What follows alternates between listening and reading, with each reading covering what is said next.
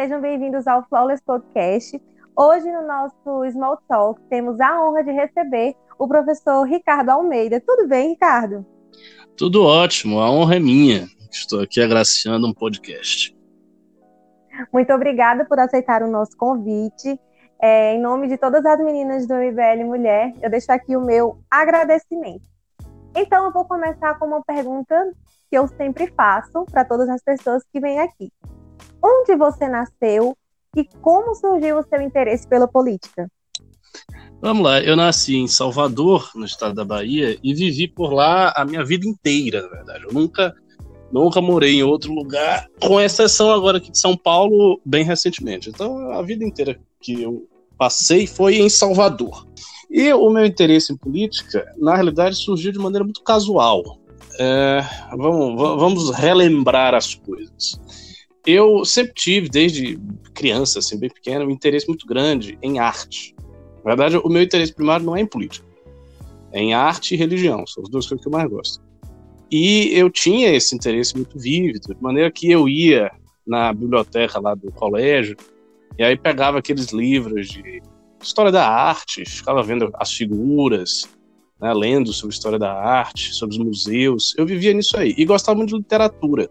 Né? Nesta época, eu lia muita literatura. Então, assim, entre os 10 e os 17 anos foi o período que eu li mais literatura. Quase tudo que eu li de literatura foi nessa época. E aí, eh, minha tia estudava no Instituto Cultural Brasil-Alemanha, no ICBA, lá de Salvador. E o ICBA tinha uma, uma livraria, era uma livraria de livros de autores alemães, mas tinha livros em alemão e livros em português. E aí eu fui nessa livraria e topei com um livro de música chamado História da Música do Otto Maria Carpo. É um livro muito famoso, é muito lido aqui no Brasil, ainda na, na edição antiga, não essa edição nova da, da Ed Ouro. E aí eu peguei esse livro, eu tinha o que, uns 14 anos, e fui ler sobre música. Ou seja, não tinha absolutamente nada a ver com política. Eu queria ler sobre música. E aí eu fiquei fascinado. Eu gostei muito do estilo de escrita do autor. O, o Carpo escreve muito bem. E embora, embora ele fosse um autor de origem austríaca, né, ele nasceu em Viena, ele se aclimatou bem aqui no Brasil, viveu no Brasil e escreveu diversos livros aqui. E escrevia muito bem. Então eu, eu, eu li aquilo ali, eu gostei, fiquei muito fascinado e resolvi pegar mais coisas do autor. E foi aí que eu topei com os ensaios reunidos, um conjunto de artigos que o Carpo havia escrito ao longo da vida uh, reunidos em diversos livros. A Cinza do, do Purgatório, Origens e Fins e outros lá. E tinha um prefácio nesse livro que eu comecei a ler. Isso eu tinha o quê? Uns 14, 15 anos, mais ou menos. E aí eu li esse prefácio, e esse prefácio era assinado por Olavo de Carvalho. E é um prefácio magnífico. É uma das melhores coisas que Olavo escreveu na vida. Foi o prefácio que ele antepôs a edição dos ensaios reunidos que ele fez é, pela editora Top Books. Então, e aí eu comecei a, a ler esse, esse ensaio e fiquei muito fascinado, assim, muito impressionado pela maneira como o autor escrevia, né? escrevia muito bem. E nesse ensaio já tinha algumas indicações da orientação política dele. Eu, né, que nunca, assim, nunca nunca fui sensível ao discurso da esquerda. Mesmo antes, mesmo criança, pré-adolescente, eu não era sensível àquilo ali. Eu achava, achava que era um discurso estranho, não me convenci em nada, mas eu, eu não tinha é, interesse em política. É, essa era a verdade, eu não tinha nenhum interesse em política, eu não queria saber. Eu achava só uma coisa sem sentido. Né? E aí eu li esse, esse, esse, esse prefácio e fiquei muito impressionado. De início, com a qualidade da escrita do Olavo. E aí eu fui procurar na internet. É, na, nessa época, na minha casa, estava chegando a internet ainda. É, isso aí já que uns 18 anos atrás, estava né, chegando a internet na minha casa. E eu fui lá, botei na, no Google, não era nem o Google, no Yahoo, sei lá, um desses sites antigos de pesquisa. e aí eu botei lá o nome do Olavo e apareceu o site dele, o Sapiência Non Autem Vincent Malice, né, que ainda está aí. E comecei a ler os artigos. E foi assim, eu fui lendo, fui lendo, fui lendo. Eu pegava as referências, começava a ler as referências também. E desse contato inicial com o Olavo, eu passei a conhecer o Mídia Sem Máscara, que era um jornal, na época, dedicado a desmascarar as falsificações jornalísticas da esquerda.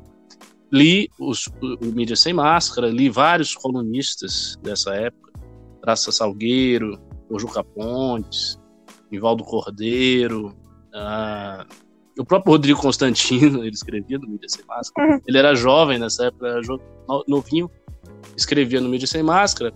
E tinha também um conjunto de blogs, uh, o, o Wonderblogs, como Alexandre Soares Silva, o, o, o, o Felipe Ortiz, a Juliana Vim, umas pessoas que muita gente de, de, dessa turma meio que desapareceu na internet, né? não são nomes mais tão conhecidos assim.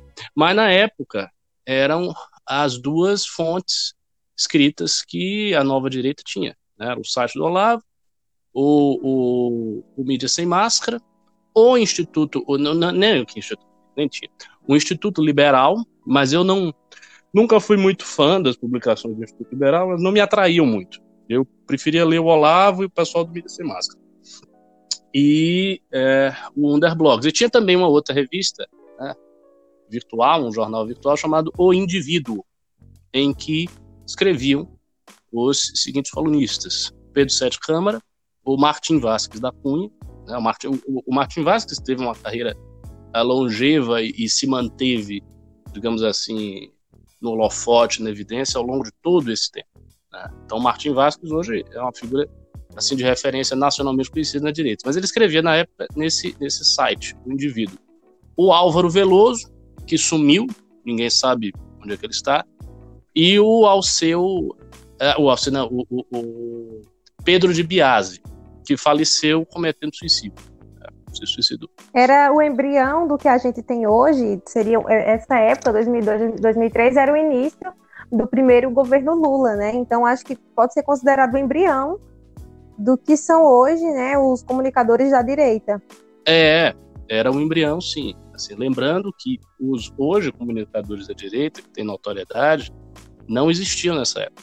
Então, assim, dos que permaneceram com fama pública, que eu me lembro aqui de cabeça, tem o Martim Vasques da Cunha, que está nessa época, o Bruno Garchag, hum, que escreveu é, Pode Acreditar no Governo, aquele livro sobre o governo brasileiro o, o, o Bruno Garchagen, que era um. Bro... Fui eu, foi mal. Não sei se vocês que estão assistindo perceberam, mas eu fui derrubado da live. Né? É, foi um golpe. Gabi que me convidou, pra você ver como o convidado aqui é tratado bem no MBL, né? Foi um golpe. Você até chicotada aqui. Foi um golpe. tá falando demais. Isso foi uma pergunta introdutória. Manda esse cara calar a boca logo. Não, Imagina. Enfim, vol voltando aí ao histórico.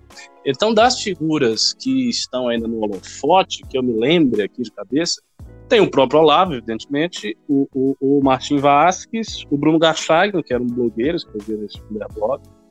Era um blogueiro, não tinha escrito livro nenhum, não tinha feito nada. O que ele escrevia era, no blog, sobre questões ligadas ao conservadorismo, ele já estudava isso aí. É, e, whisky, né? ele, ele gostava de whisky, eu acho que gosta até hoje. Ele escrevia também sobre isso. É, e o Martinho, o Bruno, o Rodrigo Constantino, né, que na época não era conservador, era, era um libertário randiano, ele gostava da Ayn Rand. Enfim, ele mudou depois, né, na época era isso aí. E são temos esses. Um episódio, tem, temos um episódio aqui sobre a Ayn. É, Ricardo, nós Oi. temos um episódio aqui especial da, de Mulheres na Política sobre a Ayn Rand. É sempre bom lembrar também o pessoal de conferir. A gente tem uma série sobre mulheres na política, em que a Ayn Rand foi uma das nossas escolhidas, uma das nossas homenageadas. Tá então, é nessa época.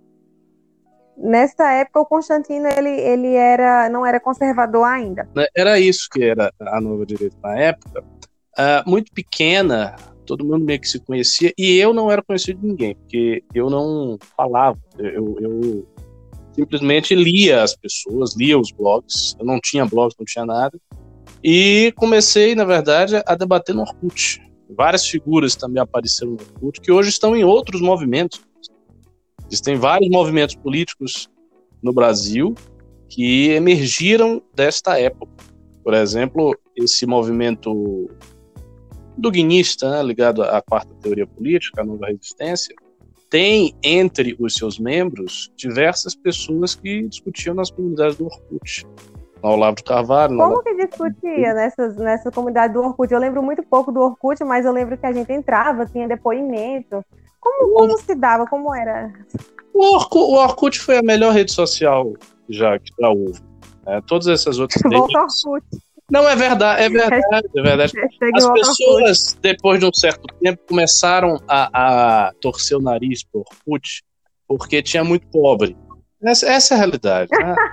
Mas é verdade, é verdade. A classe média não gosta das redes sociais quando tem o pobre.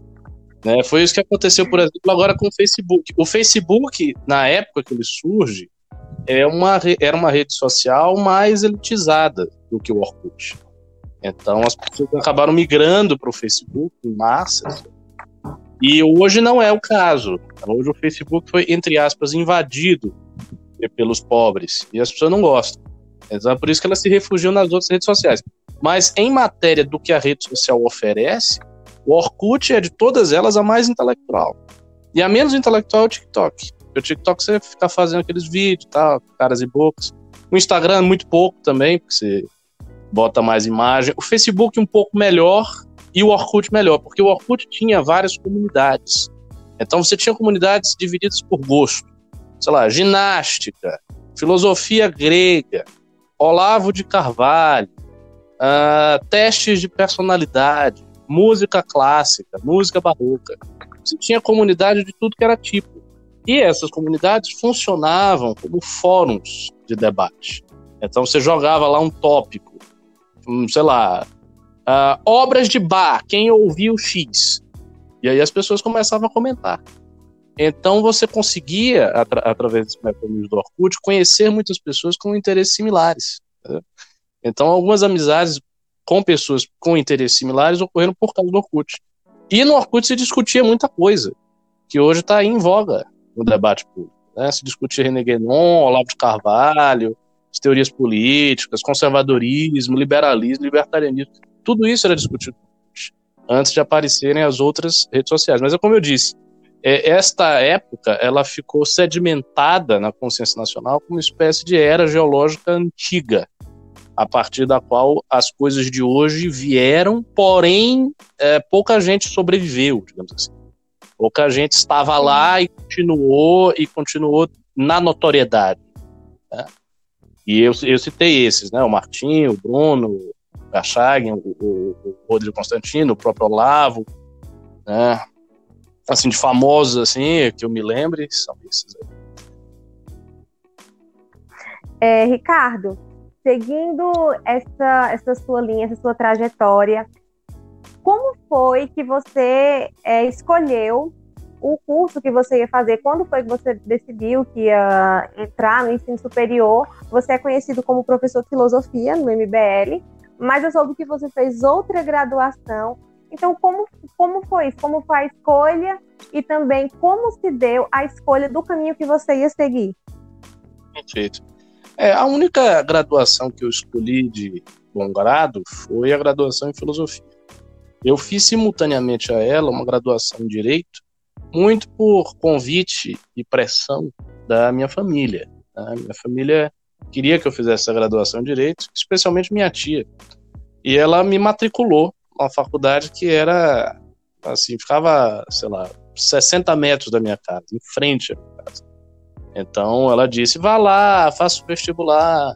Era uma boa faculdade privada na época, a Unifax, muito boa lá em Salvador faça o vestibular e, e, e, se você passar, ela é muito perto da sua casa, você faz o curso à noite. Eu não estava muito animado com aquilo ali, não, não esperava fazer curso de direito, nunca fui muito simpático ao estudo de direito, mas fui fazer. Fiz despretensiosamente, dormi um pedaço do vestibular, da Unifap. é sério isso, é sério. Fiz Quanto lá de qualquer jeito. Ah, era tipo Enem, 5 horas? Não, era mais curto. Esse era um vestibular de, de faculdade privada. Era um exame de faculdade privada. E tinha um, tinha um vestibular mesmo da UFBA. Né, que o, o, vestibular da UFBA eu fiz com cuidado. Eu lembro que eu fiz bem, quase fechei a prova de matemática. Enfim, mas eu fui lá e, e fiz esse, esse vestibular para direito, passei, e aí comecei a cursar de noite, enquanto de manhã eu cursava filosofia. Então foi ao mesmo tempo, 17, 18 anos. E eu escolhi filosofia a partir de uma dúvida que eu tinha entre filosofia e matemática. Eu era muito bom em matemática, já havia feito algumas Olimpíadas, dessas Olimpíadas que tem de matemática, tinha ganhado umas coisinhas e era bom, gostava muito assim, de exatas. E eu ficava em dúvida, eu vou fazer filosofia ou fazer matemática. E fiquei nessa dúvida até quase escolher o curso. Só que eu já tinha tido umas experiências contemplativas lendo autores de filosofia, principalmente autores antigos. Então, bem antes, assim, vários anos antes de escolher a minha profissão, eu tive contato com uma coletânea de filosofia que muita gente conhece, uma das coletâneas que populariza a filosofia no Brasil, que é aquela Os Pensadores. Né? Tinha os Pensadores na, na edição verdinha. E aí eu fui comprando, isso é adolescente. Fui comprando e fui lendo. E aí eu li algumas coisas que me interessavam. E aquilo me impactou muito, especialmente a leitura dos antigos, Platão, pré-socráticos e Aristóteles. E aí eu, eu fazia uma coisa na época que é curioso. Depois eu, eu fui perdendo a habilidade de fazer isso. É difícil. Eu pegava um trecho né, e eu ficava pensando naquele trecho horas a fio. Nossa e a certa senhora. altura. E, não, e, e, olha só, a certa altura da. O mais louco é isso. A certa altura da reflexão, eu começava a ter umas experiências estranhas. Tipo, como se fossem umas experiências místicas. Eu, eu ficava. A minha mente começava a processar as coisas de maneira diferente. Era uma, uma coisa muito estranha. Como se eu tivesse drogado, mas não estava. Né? não estava, né? Era bem, claro. era bem estranho. Bem estranho. Então, Parmênides, eu li aqueles fragmentos do poema do Parmênides sobre a natureza várias, várias, várias vezes. E eu ficava lendo ali e eu começava a perceber que as coisas tinham uma unidade, sabe? Que elas se correlacionavam de um jeito diferenciado. Ou, por exemplo, quando eu li Filolau de Crotona, que era um pitagórico, e ele tem várias sentenças sobre os números, eu ficava pensando, meditando aquilo ali, até que a realidade começava a me afigurar como se fosse estruturada pelo número. É como se eu estivesse entrando no filosofema, ou seja, nas intuições fundamentais que os autores tiveram para escrever aquelas coisas. Então é como se eu me transportasse para capturar esse filosofema. Um negócio muito louco e que curiosamente me dava muito prazer. É, eu tinha um prazer intelectual. Mais tarde eu fui ler Spinoza e eu hoje tenho a, a impressão, né, a ideia de que este prazer intelectual era o que Spinoza estava falando quando ele fala do prazer mais alto do intelecto, né, seguindo o curso das causas e dos efeitos da natureza, esse prazer que leva à beatitude. Era, era isso que Spinoza estava indicando. E eu tive essa experiência muito cedo, foi uma coisa muito natural, né, uma experiência que não, não era enquadrada em nenhum conceito, sabe? Ah, eu vou aqui ter uma experiência filosófica. Não tinha nada disso. Eu tinha interesse em saber, eu tinha uma avidez um conhecimento muito grande, e me joguei e tive as experiências. E aí, quando eu fui escolher a profissão, eu decidi escolher a profissão que me dava esta experiência. Mas, como eu disse, curiosamente se tornou mais difícil obtê-la quando eu adquiri mais cultura filosófica. Parece que a cultura filosófica deixou a minha mente mais carregada, mais lenta. Então é isso. Uh, eu fiz licenciatura. Havia as duas opções, mas me parecia que a licenciatura era melhor. Porque, porque diziam que com a licenciatura eu podia ensinar na universidade e no ensino médio. E com o bacharelado eu só poderia ensinar na universidade. Pelo menos essa era a distinção que me foi passada na época. Aí eu disse: ah, não, vou fazer licenciatura. Pois é, eu fiz licenciatura. Geralmente quem faz bacharelado em, em, filosofia ou até em outras áreas assim da saúde, depois faz um mestrado em educação. Mas, enfim, eu achei muito interessante essa sua experiência. Ah, eu me, me considero filósofo, porque assim, tem é muita gente que faz a, a distinção, né, a diferenciação é, entre filósofo é um, algo natural seu. E aí prefere usar a definição. Não, eu sou um professor de filosofia, não sou um filósofo. Eu, eu acho que esse não é o caso. Eu, eu filosofo mesmo, eu tenho várias teorias sobre várias coisas. Eu apenas estou aguardando a oportunidade na minha vida, que assim, eu, eu acho que eu vou sobreviver até os 70, 80 anos, e ao longo desse tempo eu vou vertendo essas teorias, essas ideias em, em artigos e livros.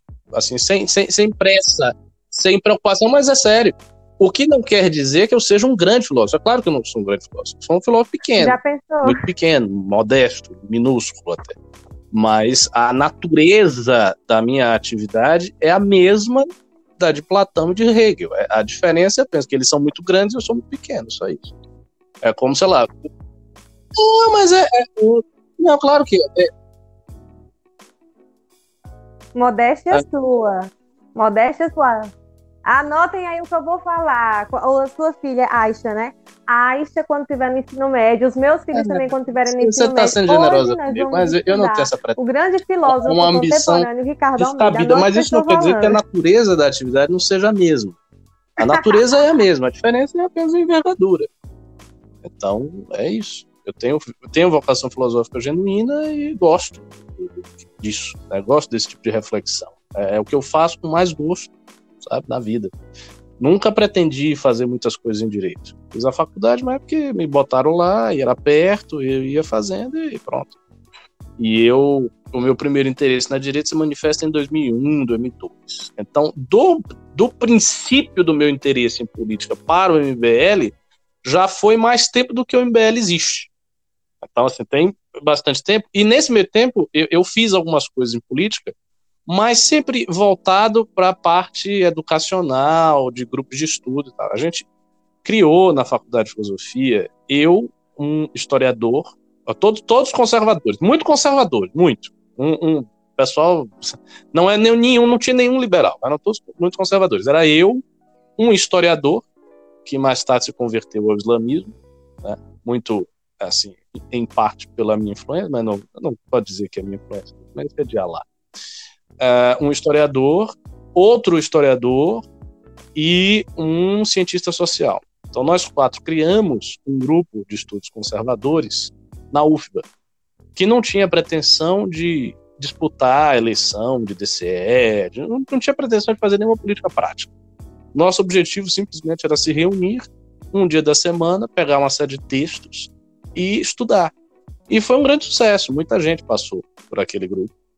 É, pessoas ligadas à, TFP, a Tradição, Família e Propriedade, do, do, do doutor Plínio, alguns católicos que não eram ligados à TFP, alguns protestantes, conservadores de toda sorte, e foi isso. E esse grupo eh, existiu durante uns 4, 5 anos. Né? Teve uma existência relativamente longeva. Até quando eu havia já saído da UFBA, ele ainda existia e eu continuava frequentando. Tal. E aí, tempos depois, uh, houve uma manifestação em 2015, e vocês que estão aqui ouvindo o podcast sabem qual é, né? A primeira grande manifestação do PL em 50 cidades. Até então eu não fazia a menor ideia que era MBL, né? não conhecia isso. Aí foi em 2015. E aí uns amigos meus que, que eram deste grupo conservador e com os quais eu tenho até hoje contato, eles me convidaram, porque era uma manifestação que ia ter no, no Farol da Barra, uma localidade lá em Salvador, contra Dilma Rousseff. Eu não, eu não gostava de negócio de manifestação. Eu achava tudo, tudo isso muito chato, ficar lá segurando cartaz, aquela. Eu, eu não, não tinha interesse nesse, nessa coisa de manifestação, nem de ativismo político. Eu, gostava de política, mas a minha coisa era filosófica, era do estudo, era da teoria, não era da ação prática. Eu tinha até um certo repúdio da ação prática. Mas eu fui. Me chamaram, ah, eu vou, vamos ver. E eu fui tendo a crença, eu fui tendo a crença de que a direita era muito pequena. Porque até então a direita era uhum. pequena. Então eu imaginei, ah, vai ter que, umas 100 pessoas no máximo nessa manifestação. Eu vou lá, prestigio a manifestação, converso com o pessoal que eu conheço e depois a gente vai para. Na época é, é, é, eu já tinha me convertido, a gente vai para algum lugar, conversa. Enfim. Vamos lá. Aí fui na manifestação. Quando eu fui na manifestação, eu tomei um susto tremendo, um impacto assim avassalador, porque tinha muita gente, muita gente, muito mais gente do que eu imaginava. Tinha assim milhares de pessoas de, de, de, de com a roupa né, da, da seleção, gritando slogans claramente de direita. Ah, minha bandeira não será vermelha, Cuba, Venezuela, Foro de São Paulo, não, não entendi nada. Pensei, de onde é que essas pessoas vieram? Quem são essas pessoas? Como é que tem tanta gente aqui? E aí eu fiquei sabendo, eu vi logo no noticiário, que a manifestação tinha sido estrondosa. Que eles tinham botado milhares e milhares de pessoas em São Paulo, que era uma coisa do outro mundo. Tomei um susto tremendo. Eu fiquei assim muito impactado. Disse: não, aconteceu realmente alguma coisa que eu não percebi. É, esta direita, que era muito pequenininha, que era meia dúzia de gato pingado, virou um movimento de massa gigantesco. E aí coincidiu, olha só como são as coisas, né? coincidiu de um destes meus amigos, que já havia frequentado esse grupo conservador, chamado Eduardo Linhares, ter um amigo chamado Jean Franco. Esse Jean Franco era um militante muito antigo do MBL São Paulo. E aí o Jean, que conhecia o Eduardo, disse para o Eduardo: Olha, o MBL está precisando de gente na Bahia. Nós não temos um núcleo aí na Bahia. Tem só uma médica, mas ela é muito ocupada, não tem tempo de organizar as coisas, que era a Maria do Socorro. Então a gente precisa montar um núcleo aí, rápido, para organizar as próximas manifestações grandes pelo impeachment. E aí foi isso. Aí o Eduardo entrou em contato, aí ele disse: não, vamos fazer, vamos fazer, vamos, vamos criar esse núcleo. Até então eu não queria, mas eu disse: não, realmente, se acontecer um negócio desse tamanho, a gente precisa trabalhar para derrubar essa mulher, porque parece que tem possibilidade disso acontecer. Pode ser que esse seja o grande marco inicial de uma direita, enfim, com poder de fato, com, com força para disputar o espaço público mesmo. Então vamos fazer. E aí a gente começou a fazer. Era eu, o Eduardo Linhares e o João Cavalcante. Né? Os dois também desse grupo conservador. E aí começamos a tocar.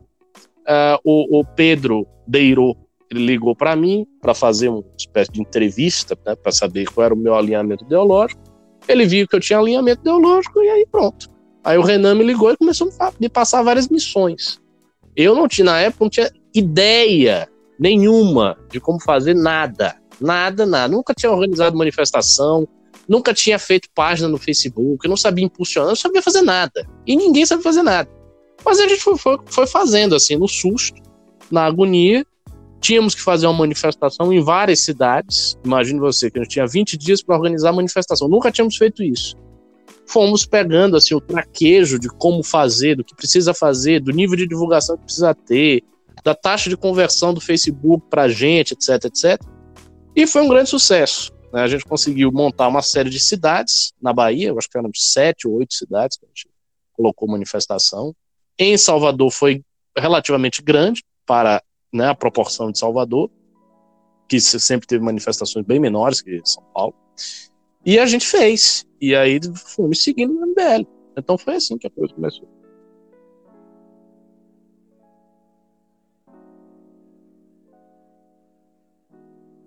Sim, certo. Ricardo, é, antes de seguir, eu queria saber um pouco é, da tua religião. Você falou que, que, se converteu e é interessante. Nós também, outra coisa que é muito raro de nós encontrarmos são muçulmanos que são convertidos. Geralmente nós conhecemos muçulmanos que já, enfim, desde a família, que, que é muçulmana. Então, como foi que se deu esse processo e qual, qual a relação que você pode fazer entre a sua religião e a política. Digamos assim, porque a, a sua religião, ela, é, ela é, a maioria uhum. está no Oriente é, Médio. É, só, só responder essa pergunta, mas só fazendo uma correção, porque esse, esse é um equívoco muito, muito, muito comum é, de quem fala so, sobre Islã, com um conhecimento mais é, superficial, o que, é, o que é natural, não estou fazendo uma crítica, é achar que a maior parte dos muçulmanos está no Oriente Médio. Na verdade, não está. Por exemplo, não, os lugares. Sabe quais são os países que tem mais muçulmano mesmo? Na, África, né? na Índia. Paquistão e na Indonésia. É, aquela. A Índia tem muçulmano que você não, não tem noção. É mil, centenas Na Índia? Indonésia tá entupido. Mas enfim. Mas de fato é uma religião. Eu, eu não Oriente imaginava. Médio. É, a, Porque... história da conversão minha do, ah, Islã, ela é muito longa e tem diversas passagens estranhas, inclusive acontecimentos muito quase miraculosos que ocorreram nisso aí. Mas tentando resumir, o podcast também está gigantesco. É, eu, eu tinha interesse, como eu disse, desde sempre, em religião e arte. Essas duas coisas que eu gosto de verdade. Não gosto de política. No dia, no dia que a situação política do MBL se resolver, o movimento ficar estável, né, a gente tiver né, com uma perspectiva de poder sólida, aí eu vou embora e paro de pensar em política. Não gosto de política. É, para mim é uma coisa provisória. Porque eu gosto de religião e de arte. E aí eu sempre tive interesse em religião e arte, só que houve uma, uma fase da minha vida, por conta de certas leituras filosóficas, que foram muito precoces para mim, eu meio que perdi a fé. Eu fui criado numa família católica, não praticante, e aí durante um, um breve período eu perdi a fé, eu me considerava agnóstico, olhava para as fábulas religiosas já com aquele certo desprezo que os agnósticos costumam ter, e me afastei disso aí. Só que não durou muito. E não durou muito porque, também por casualidade, quando eu estava na sétima série, eu encontrei um autor, René Guénon, fazendo um trabalho sobre hinduísmo. Então me passaram lá um trabalho sobre hinduísmo na disciplina de religião e eu fui fuçando assim na internet e achei lá um textos do tal de René Guénon. E aí fui ler. Assim, foi uma ressonância profunda, imediata. Eu li aquilo ali, aquilo ali me impactou profundamente, profundamente, impacto assim, imediato, que nem aconteceu com o Lava, assim, impacto imediato. Sabe quando você lê um negócio que dá um gancho na sua cabeça? Foi isso. Aí foi um impacto imediato, né? Inclusive antes, isso, isso o René Guénon eu conheci antes do Olavo. E foi um impacto imediato, e eu fui procurar mais coisas do autor. Mas não tinha nada. Você não achava. Aí eu deixei aquilo. Teve aquele impacto, mas deixei passar. E aí, um pouco mais tarde, eu achei um site em espanhol, né, todo em espanhol, que tinha a obra completa do Guénon e de vários autores da assim chamada escola tradicionalista. Então tinha várias obras do Maraswamy, do Friedrich do Léo Shaya, Titus Burkhardt, Martin Lins, Guénon, um bocado de gente. E um, uns outros mestres hindus, budistas traduzidos. E aí eu fui lendo aquele negócio.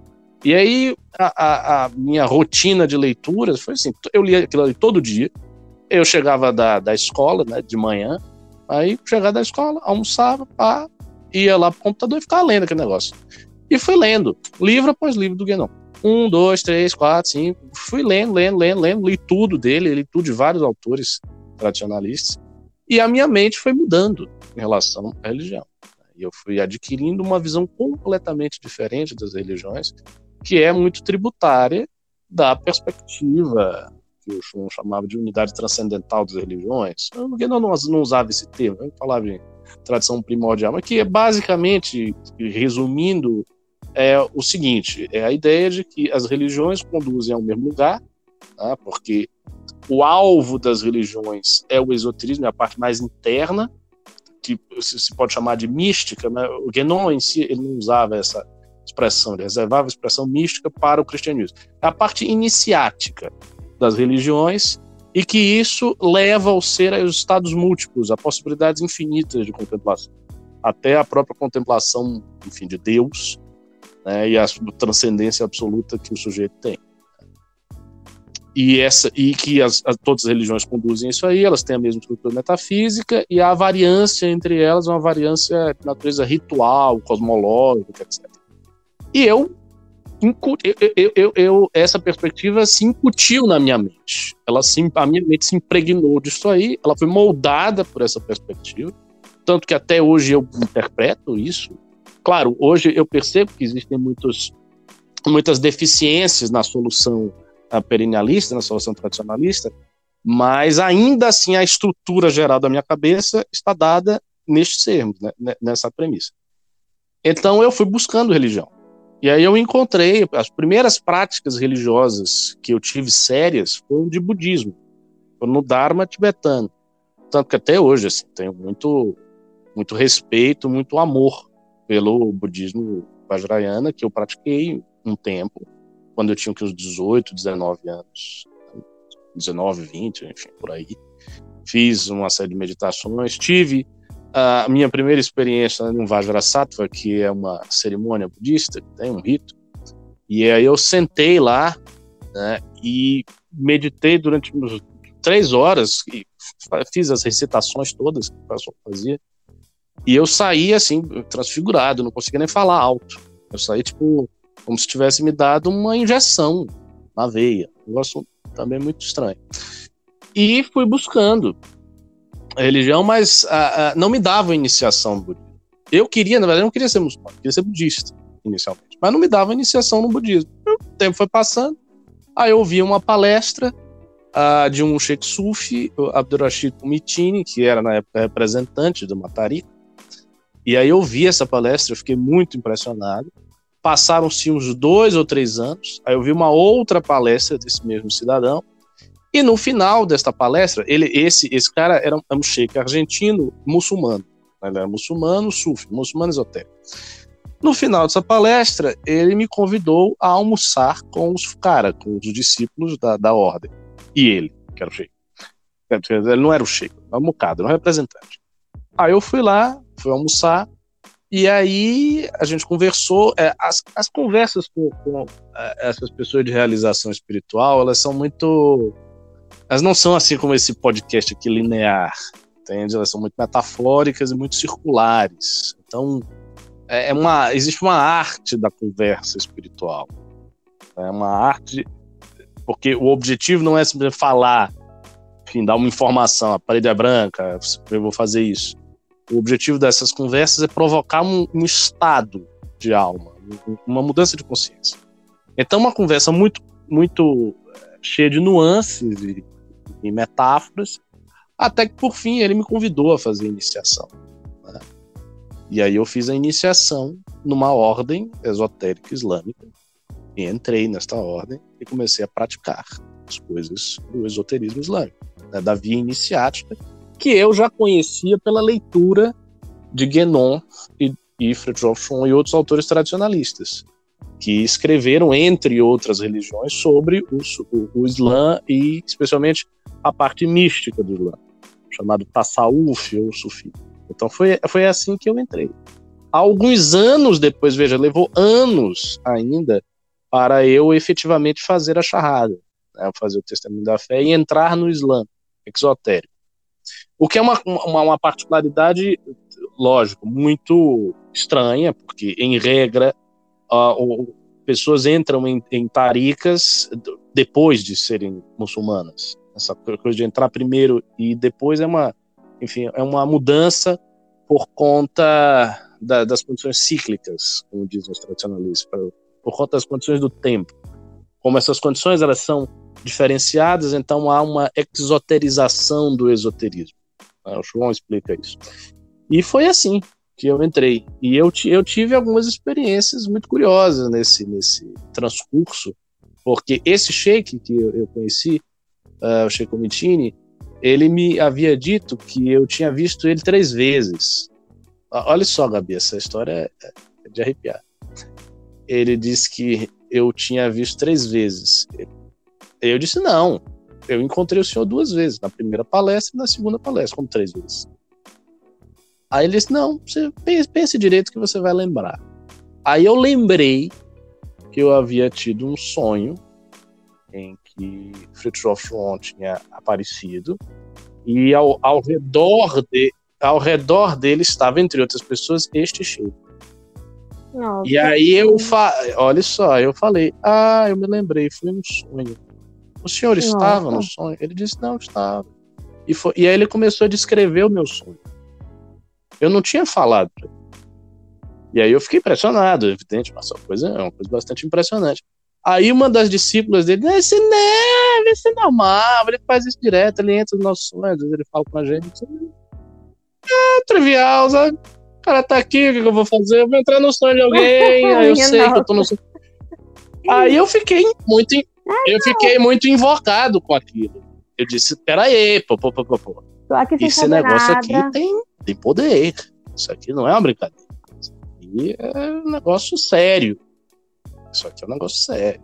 E foi assim que eu entrei. E é um negócio sério mesmo. Um negócio forte. É, é outra particularidade que eu vejo em você, né? Essa questão da sua fé. Eu vejo muito pessoas que, quanto mais se aprofundam em alguma área, é, acabam, acabam tendo esse esfriamento da fé. Eu acho que é algo até natural quando a gente começa, principalmente a gente que veio de uma base católica, quando a gente começa a, a confrontar muito, muitos artigos, os mais populares, assim, são muito confrontativos essa fé cristã ocidental, digamos assim, e muitas pessoas só, só veem saída nessas religiões também, né? não é tão comum assim ao meio que a gente vive essa questão de, de espiritualidade nesse meio acadêmico, né? Falando assim, no meio que eu conheço, que é o meio da, das universidades federais, enfim. Então, acho que é uma peculiaridade sua que eu acho muito interessante.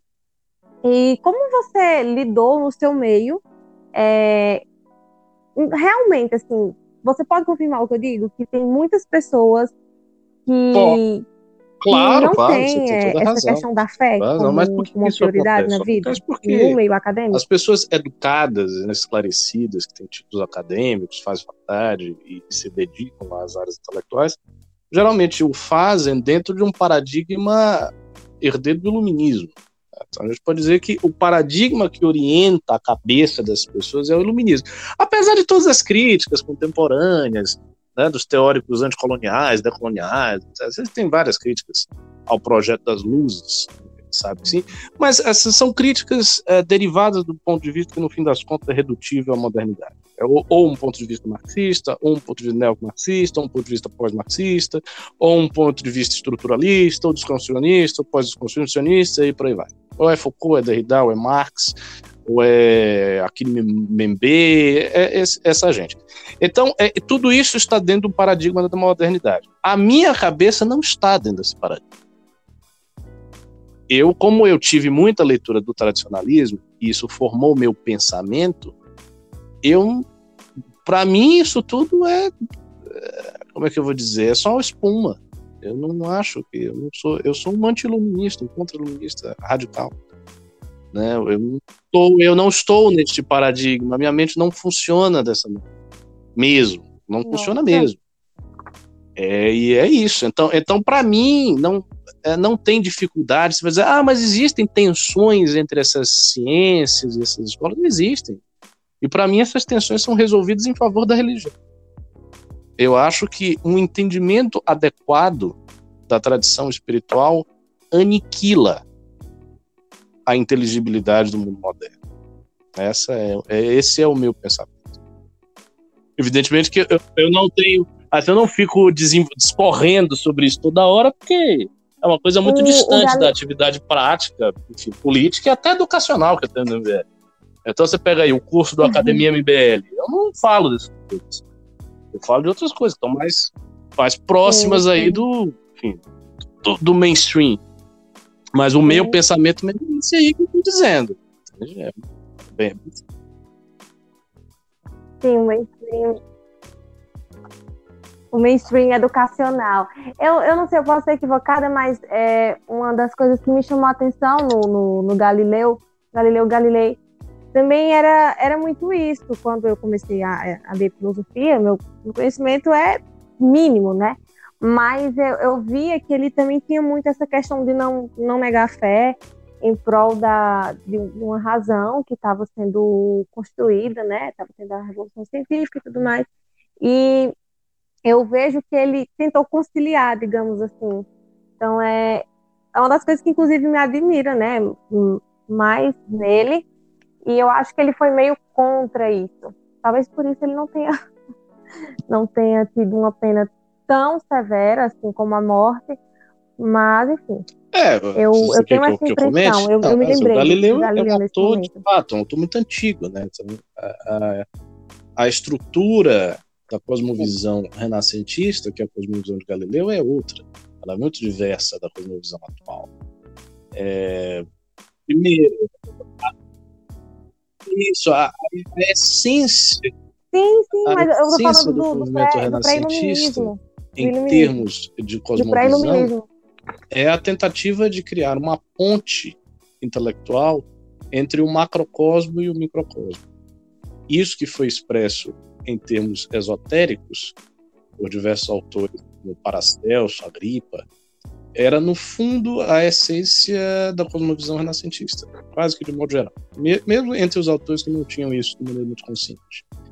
Então é isso que Galileu tenta fazer. Ah, quando ele declara as famosas palavras de que a natureza é um livro escrito em caracteres matemáticos, o que está no fundo disso aí é um rememoramento do ensinamento platônico né, e pitagórico, essa ideia de que os números são a estrutura profunda da realidade e que, ao interpretar a realidade por meio dos números, ao usar os números como ferramenta de inteligibilidade da realidade, você consegue atingir a essência das coisas, consegue entender o que Deus criou e de certa maneira você consegue entender a mente de Deus. E o esforço antropológico, né, o esforço de alçar o ideal de um homem é no fundo o esforço de preencher esse, esse abismo entre macrocosmo e microcosmo que, que ocorre por conta uh, de uma ruptura também, né, de uma, uma, crise de consciência europeia no final da Idade Média. Aquela estrutura uh, social ela, se, se, ela vai se desmontando e por conta desse desmonte os homens mais inteligentes tentam procurar alguma coisa para criar essa ponte. Eu acho que não conseguiram. Que no fim das contas, não, assim, o projeto fracassado, mas enfim. Mas senão a gente vai ficar especulando aqui. V vamos. Gente, é,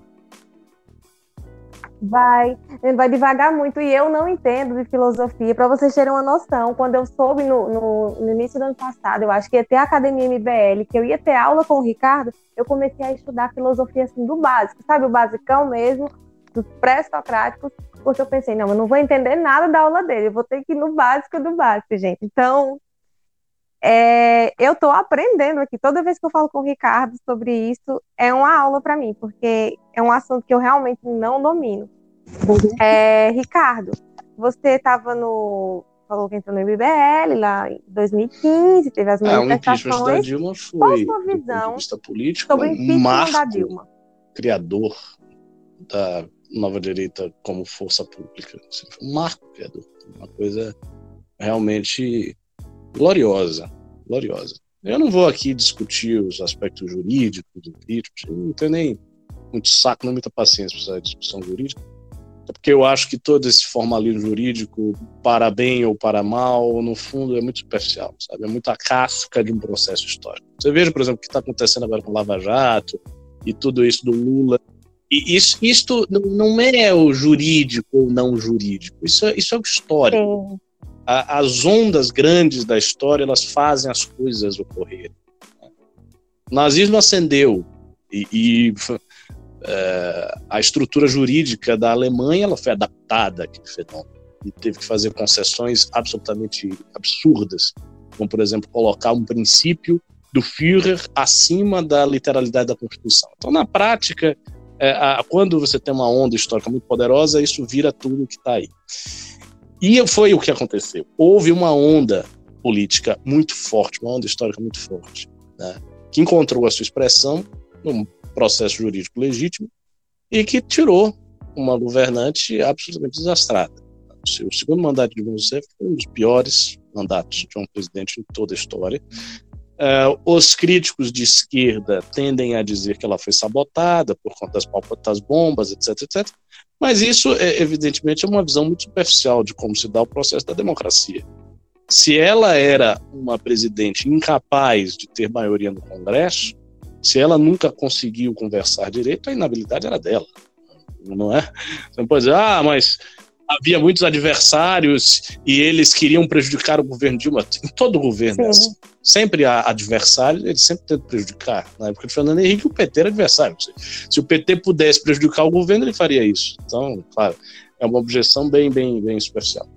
O fato é, aquilo foi criador dessa direita que está no espaço público. Foi uma coisa única. Por quê? Porque o processo do impeachment ele se deu realmente de baixo para cima, mesmo. Não é propaganda, não é marketing, né? Porque a esquerda e até muita gente que não é de esquerda tem, teve e tem a visão de que foi um processo guiado pelas elites, né? ora guiado pelo PSDB, ou guiado pelo PMDB, ou guiado por certas elites internacionais que tinham interesse nas nossas empresas enfraquecerem por conta da Lava Jato, ou guiado, enfim, guiado por algum tipo de elite poderosa do establishment cujo interesse é tirar o PT. Isso é, isso é falso, isso é inteiramente falso. O impeachment foi realmente feito de baixo para cima. Eu sei, eu vi, eu estava lá, então eu pude acompanhar a trajetória de tudo isso e acompanhei muito, muito. É, exato, eu estava, eu, fui, eu, vi, eu, eu estava eu fui, é, eu estava. nisto. Então eu pude ver as coisas de perto. Então eu vi como foi construído. A coisa foi construída toda de baixo para cima. Ela foi construída inicialmente. Ah, diga. Você sentia. Tava. Você sentia que história, ali naquele assim. momento você estava fazendo eu sentia história? Que nós estávamos fazendo história. E nós fizemos história mesmo. Ah, claro, como essa história vai ser contada, aí é outra coisa. Eu acho que há uma, há uma chance muito perigosa, que eu quero evitar, dessa história ser contada de maneira torta, né? E aí vai vir essas teorias de que havia uma elite, essa elite instrumentalizou certos movimentos ingênuos ou, ou, ou, enfim, ou ingênuos ou financeiramente comprometidos, e aí daí esses movimentos serviram para agitar as massas e essa elite mas isso é falso, essa, essa é uma teoria falsa. O que aconteceu foi essa nova direita, que é um ator independente de qualquer um, queria tirar Dilma Rousseff. Queria tirar Dilma Rousseff, viu os motivos e foi atrás e fez. E todos os fatos do impeachment foram, foram isso, foram derivados dessa, dessa causa, desse, desse elan inicial, entendeu? Que, que partia dessa massa de gente insatisfeita. Então, quando o PMDB embarca no impeachment, foi essa massa que fez. Quando o Eduardo Cunha começa a pender para o lado do impeachment, foi o Renan, foi fulano, foi ciclano, foi ciclano, foi ciclano, né, conversando, pressionando, fazendo isso, fazendo aquilo, fazendo operação, foi isso. Foi basicamente isso. E assim, hoje, o, o MPL hoje, ele tem já muitos contatos uhum. consolidados com a elite política, digamos assim. A gente teve aí duas aulas magnas de homens que são quadros é, clássicos do establishment, Fernando Henrique Cardoso e Henrique Meirelles. Mas esses contatos eles foram construídos nesse período. Não foi, não foi uma coisa que estava lá, foi uma coisa que foi criada nesta trajetória de fazer, de construir um impeachment de baixo para cima. Então, assim, é um, momento, é um momento glorioso. Eu acho que há três momentos grandes na trajetória da nova direita de 2014 para cá. Dois destes momentos, dois destes pilares, eles já foram derrubados. São os seguintes: o impeachment de Dilma Rousseff, primeiro de todos, a, a Lava Jato e a prisão do Lula. Claro, a Lava Jato já existia antes, mas a prisão do Lula foi posterior. E foi, e foi de fato o ápice da Lava Jato, do ponto de vista histórico, foi o ápice da Lava Jato. E a eleição de Bolsonaro. Então, esses três são três marcos gigantescos: o impeachment, a prisão do Lula e a Lava Jato, e a eleição de Bolsonaro. A eleição de Bolsonaro se revelou uma tragédia porque ele é um incompetente e fraco, enfim, não está fazendo bom governo. Então, é mais uma nódoa histórica do que algo a se orgulhar. Mas foi um produto desse dessa energia. Isso aí, sem sombra de dúvida, foi um produto do mesmo movimento, mesma onda histórica colocou o Bolsonaro lá no poder. E a Lava Jato está sendo derrubada. Então falta apenas um. Dos três pilares, tem um que está intacto ainda. É o impeachment de Rousseff. Mas pode ser derrubado. Pode ser derrubado o retorno do PT. O retorno do PT derruba o impeachment. Eu gosto de eu gosto de, de perguntar a sua, sua impressão, a subjetividade mesmo, muito mais que aspectos técnicos, né? Eu perguntei também as mesmas coisas da Adelaide e é uma, é uma questão assim de, de perspectiva, né? E o que eu noto é que todo mundo tinha basicamente o mesmo sentimento, é, enfim, em relação a ah, a direita se uniu de novo, essa questão da insatisfação. Então, assim, mais do que aspectos técnicos, eu gosto de saber essa impressão que você teve, como você se sentiu. Até porque muitos que estão que estão aqui ouvindo esse podcast talvez ainda não tenham participado ativamente de nenhum marco histórico. É, muitos também que se chegaram ao MBL depois de se decepcionarem com o Bolsonaro nem teve como participar tanto, né, de, de atos mesmo, assim, por conta da pandemia. Então, eu acho muito interessante, interessante a gente ver esse lado, né, como cada um se sentiu, como é participar, como é organizar, enfim. Ricardo, sobre o MBL Mulher. É, o MBL Mulher surgiu ano passado.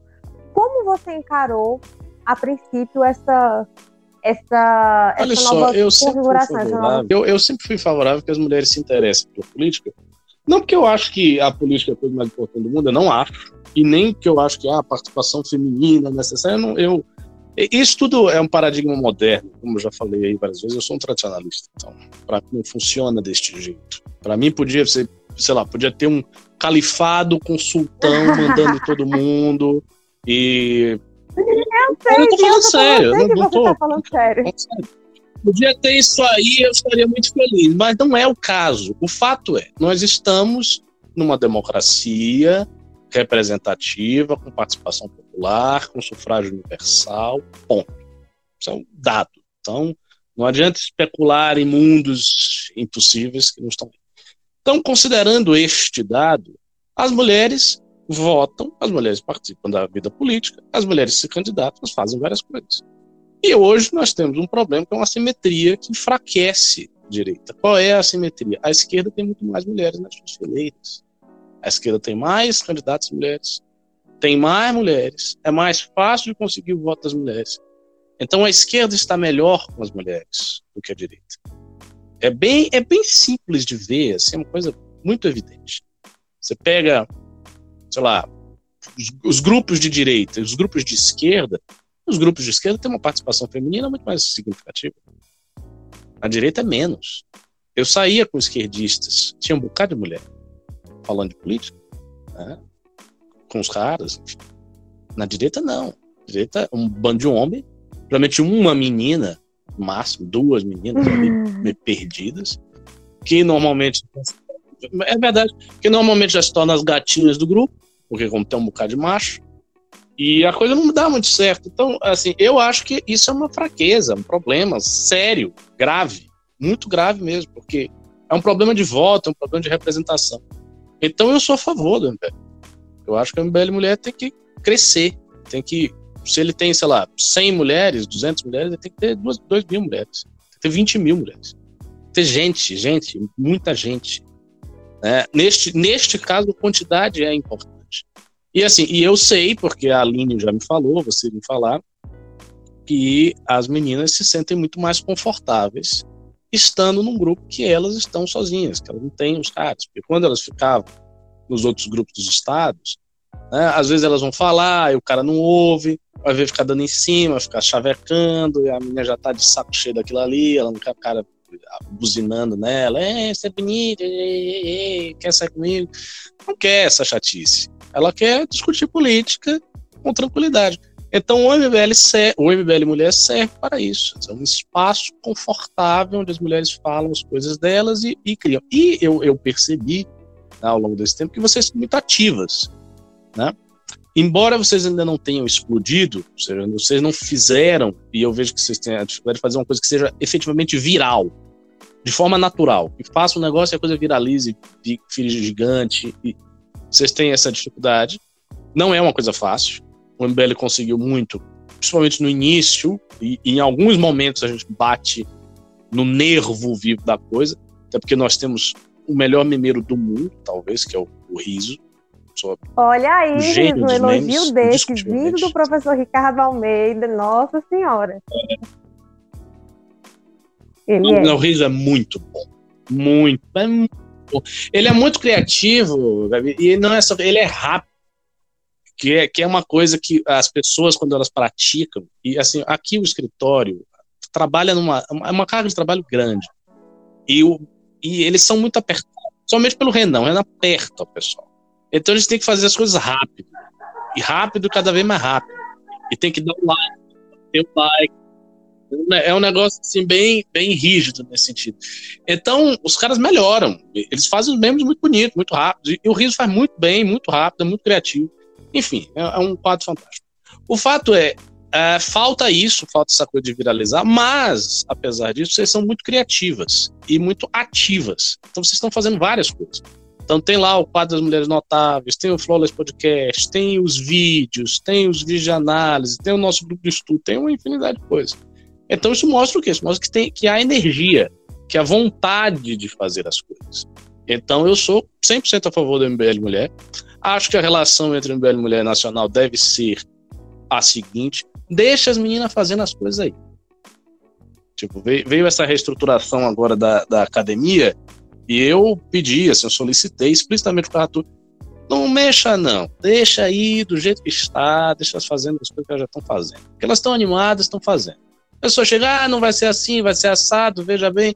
Aí a já dá uma brochada, a pessoa já não vai querer fazer as coisas, aí já dá aquele desânimo. Então não tem que fazer, tem que deixar, deixa solto, evidentemente, na parte do alinhamento de pensamento. Aí tem que ter um gerenciamento, que não pode fugir, né? a linha editorial, digamos assim, do Movimento Brasil Livre é relativamente rígida, apesar de ser um movimento liberal, mas tem um direcionamento claro, tem uma ordem clara das coisas, para que tenha unidade no movimento, não seja um balai de gato que um faz A, outro faz B, outro faz Z.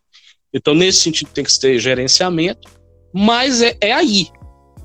Nas iniciativas, tem que deixar solto. Quando você deixa solto, as pessoas fazem as coisas. Sim, sim. Uma isso coisa é que, que eu, eu senti muito no, no MBL realmente foi isso: liberdade mas eu reconheço também uma coisa que você falou, essa questão da, da rapidez. É uma coisa que eu não consigo fazer ainda. Ai, tem uma pauta aqui que eu vou lá e já faço. Não, eu já eu já tenho mais uma, uma trava, eu já sou mais.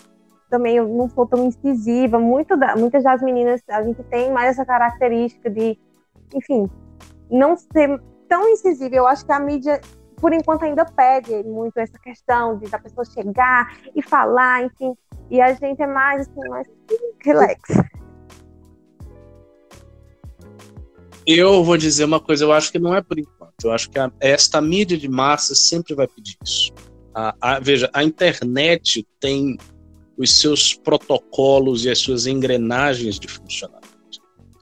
Há maneiras de fazer as coisas que funcionam na internet, há maneiras que não funcionam tão bem. Então, se você grava um vídeo do YouTube, você tem que gravar de uma certa maneira é, é, uma, é uma arte. É, é como se fosse, sei lá, você ser ator de teatro, ser ator de cinema e ser ator de televisão. São três coisas diferentes.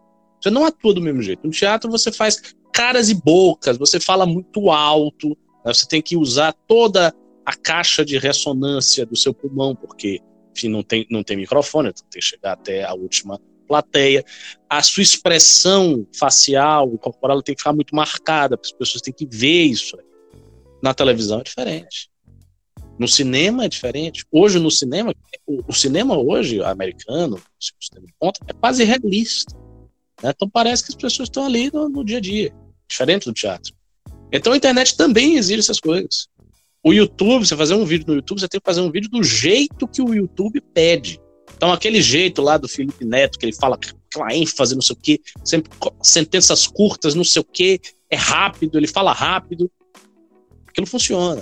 O jeito que o Arthur, o Arthur faz o vídeo, é ótimo isso. Funciona. Então, ali funciona. Estas coisas funcionam. Então, assim, se vocês querem ter porta-vozes que lidem bem com a internet, vocês vão ter que se adaptar à internet. A internet não vai se adaptar a vocês. Jamais. Eu, por exemplo, eu não gosto, eu não gosto de fazer as coisas desse jeito. Então eu fico na minha. Eu não gosto de fazer vídeo no YouTube. Você vê, raros vídeos eu fiz ao longo da minha presença aqui no MBL, em São Paulo. Raras vezes eu fiz. Porque eu acho que eu não gravo bem. E assim, para eu gravar bem, eu teria que falar as coisas de um jeito que não me apetece. sabe? De um jeito muito rápido, muito simples, que às vezes é simplista, que tende a ser simplista. E não é assim que eu falo.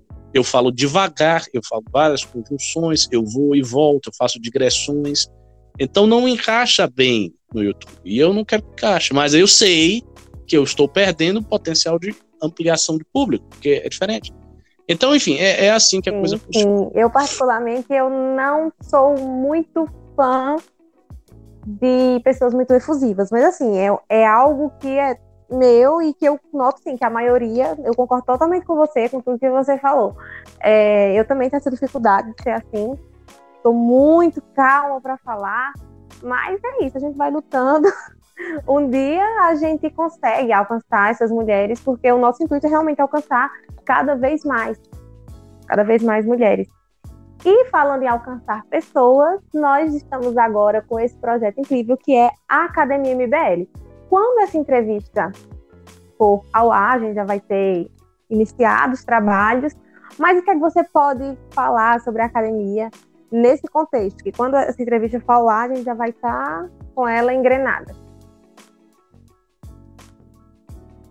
Então, a, a, ideia de fazer uma academia MBL é uma, uma coisa até relativamente velha. É, quando eu fui chamado para vir a São Paulo, já havia a ideia de fazer uma academia. O, o, o Renan ele percebeu que o movimento precisava ter uma plataforma de formação de pessoas, de formação intelectual, até para não deixar o movimento refém de discursos alheios, ou seja, do discurso do Olavo, do discurso dos bolsonaristas, do discurso dos libertários, do discurso de fulano de tal. Então a gente queria formar um pensamento para não ficar refém de nenhum discurso que não fosse nosso. Né? Então esse, esse foi o primeiro, a primeira percepção que os fundadores tiveram. Quando eu falo fundadores, eu estou falando do Renan, Alexandre e Pedro, essencialmente esses três. Então isso, isso foi a, a, primeira percepção que eles tiveram. Daí eu vim, a gente começou a trabalhar, então, fazer, governo Bolsonaro, né, começando e tal. E fomos fazendo as coisas é, até que uh, nós pensamos como a gente vai estruturar, né, como é que vamos fazer. O Marcelo Castro, ele teve a ideia de que eu deveria ser uma espécie de Felipe Castanhari, sim, sabe sim. o menino do YouTube lá, o historiador? Sim, Felipe Castanhari. Castanhari. Eu disse, não, não vou fazer isso aí, é, eu não vou fazer isso aí, eu acho esses vídeos ridículos. Mas, rapaz, não vou fazer. aquele, aquele vídeo assim. de 500 não, anos de história em tantos minutos é legal. É, eu, não gosto, eu não gosto, eu não, não é a minha praia.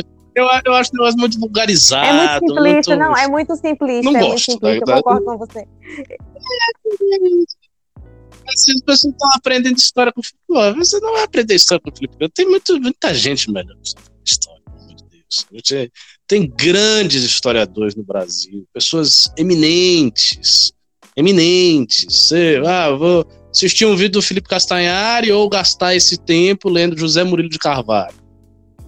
Né? O, é, tem, sabe? Tem comparação. Tem comparação com todo respeito a ele. Enfim, ele faz o trabalho dele, eu acho que ele tem que ter sucesso. Ele tem o um público dele, é gigante e tal, mas eu não ia fazer isso aí. Eu ia ficar uma coisa meio ridícula, não gosto, não ia me adaptar. E aí, vamos lá, como é que a gente vai fazer? Vamos pensar, vamos pensar. Aí a gente teve aquela experiência né, de dar umas aulas nas quartas-feiras, mas uma coisa ainda muito pouca, só voltado mesmo para o público interno. Aí depois tentou se estruturar a Academia MBL numa outra plataforma. Aí foi, já foi um pouco melhorado, porque aí já tinha a minha aula, do Pavinato, do Holiday, do Kim, né, do, do Renan, então já tinha algumas, mas ainda não estava bem, é, a plataforma tinha muitos problemas, de vários defeitos, vários problemas, aí o pessoal rescindiu o contrato e finalmente firmou com a maior empresa de suporte para curso, que é a Hotmart. Então, assim, se, se, se der problema agora, é melhor desistir, porque aí tem realmente uma macumba, uma energia é um sinistra. Sinal. Porque é um sinal. Não é possível. Não é possível. A plataforma é gigante, essa é uma empresa absolutamente é, comprovada no mercado. E o curso está bom, está bem bom, está bem feito.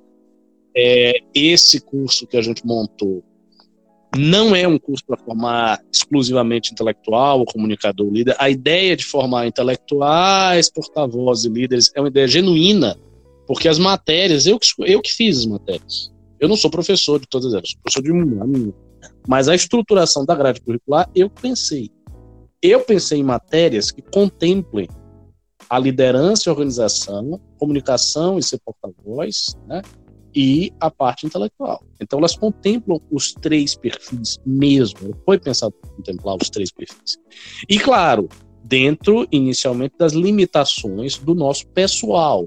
Ou seja, a gente tem que usar as pessoas do MBL nacional que podem certas coisas. Então, por exemplo, a gente tem um cara que é o Andreas. Ele é o cara que faz os cursos do Arthur. Ele estrutura os cursos do Arthur, ele vende os cursos do Arthur, ele faz todo o trabalho de marketing. Ele, ele é excelente nisso aí. Ele é excelente nisso aí. Então, o que, que ele vai ensinar? Ele vai ensinar marketing político. Claro, ele faz isso. Ele é bom nisso aí. O Kim, o Kim não tem formação, ele está fazendo direito. Então, ele não tem nenhum título acadêmico, mas o Kim é comprovadamente um dos melhores debatedores do Brasil. Ele é muito bom debatendo. É indiscutível que ele debate bem. Qualquer pessoa que veja um debate do Kim percebe que na prática ele é muito bom debatendo. Então, o que, que ele vai ensinar? Ele vai ensinar debate. Ele vai ensinar retórica. O Arthur. O Arthur é um cara que fez engenharia química. Ele fez engenharia química. Eu não sei nem se formou, se ele chegou a concluir, mas ele fez engenharia química. É um cara de exatas na formação dele. Mas ele é um deputado, né, disputou prefeitura, é um dos grandes comunicadores do YouTube, do YouTube, em termos políticos de direita no Brasil, ele só perde o Nando Moura, em termos de tamanho. Então, um gigante do YouTube. Então, o que, que ele vai ensinar? Ele vai ensinar liderança, comunicação. Né? O Renan, o Renan é um organizador do MBL, é um dos organizadores políticos do movimento. Então, o que ele vai ensinar? Ele vai ensinar a organizar uma equipe. E por aí vai. Então, as pessoas estão encaixadas naquilo que elas podem fazer. O, o, o, o Paulo Bueno e o Rubinho, eles são advogados, então eles vão ensinar a parte de direito. É o Panelli, ele é advogado também. O Panelli poderia ensinar a parte de direito. Mas o Panelli estuda há muitos anos, por gosto pessoal, a história do PT. Ele conhece a história do PT de cabo a rabo. É de todas as pessoas do movimento que mais conhece o PT. Então, o que, é que ele vai ensinar? História do petismo. E, e, por aí vai. Então, todos os professores estão encaixados em, em lugares onde eles podem ensinar certas matérias e essas matérias abrangem esses três perfis. Então, tem matérias voltadas para o intelectual, né, de, de, aprofundamento, alguns voltados para o comunicador. Ricardo, não foi isso. E o teste, a gente fez aquele teste, assim, muito difícil. Na, na verdade, a parte mais difícil de todos, para mim, foi a confecção do teste.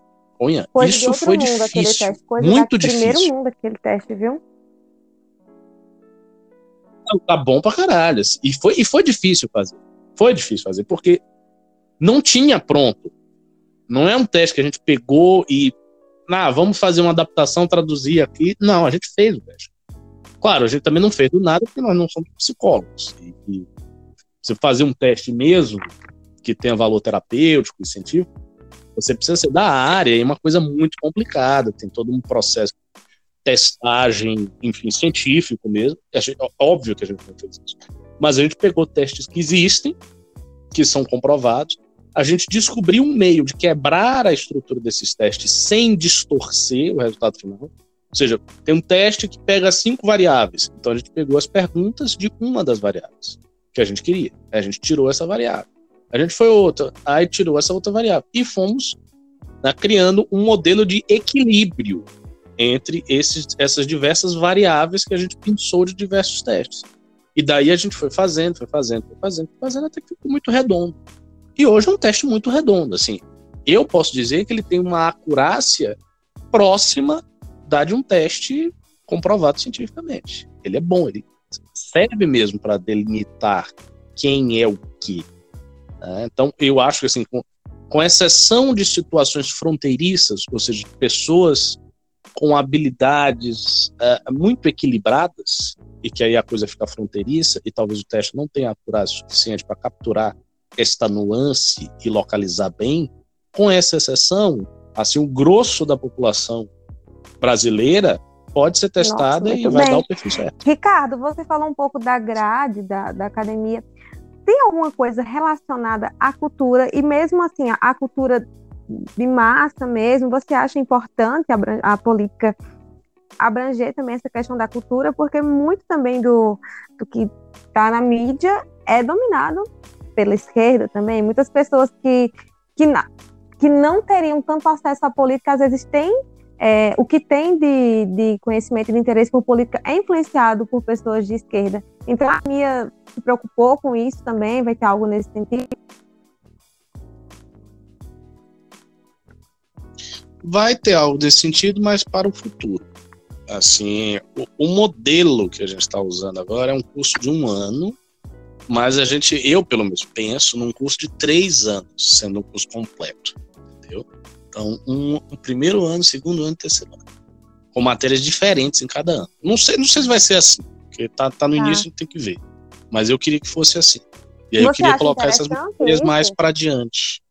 É, no, no é, na grade que tem hoje, o que se aproxima mais disso é a parte de memes e linguagem visual. Mas não é uma matéria de cultura. É uma matéria de memes. Depois a gente tem que pensar como Você acha importante essa questão da gente...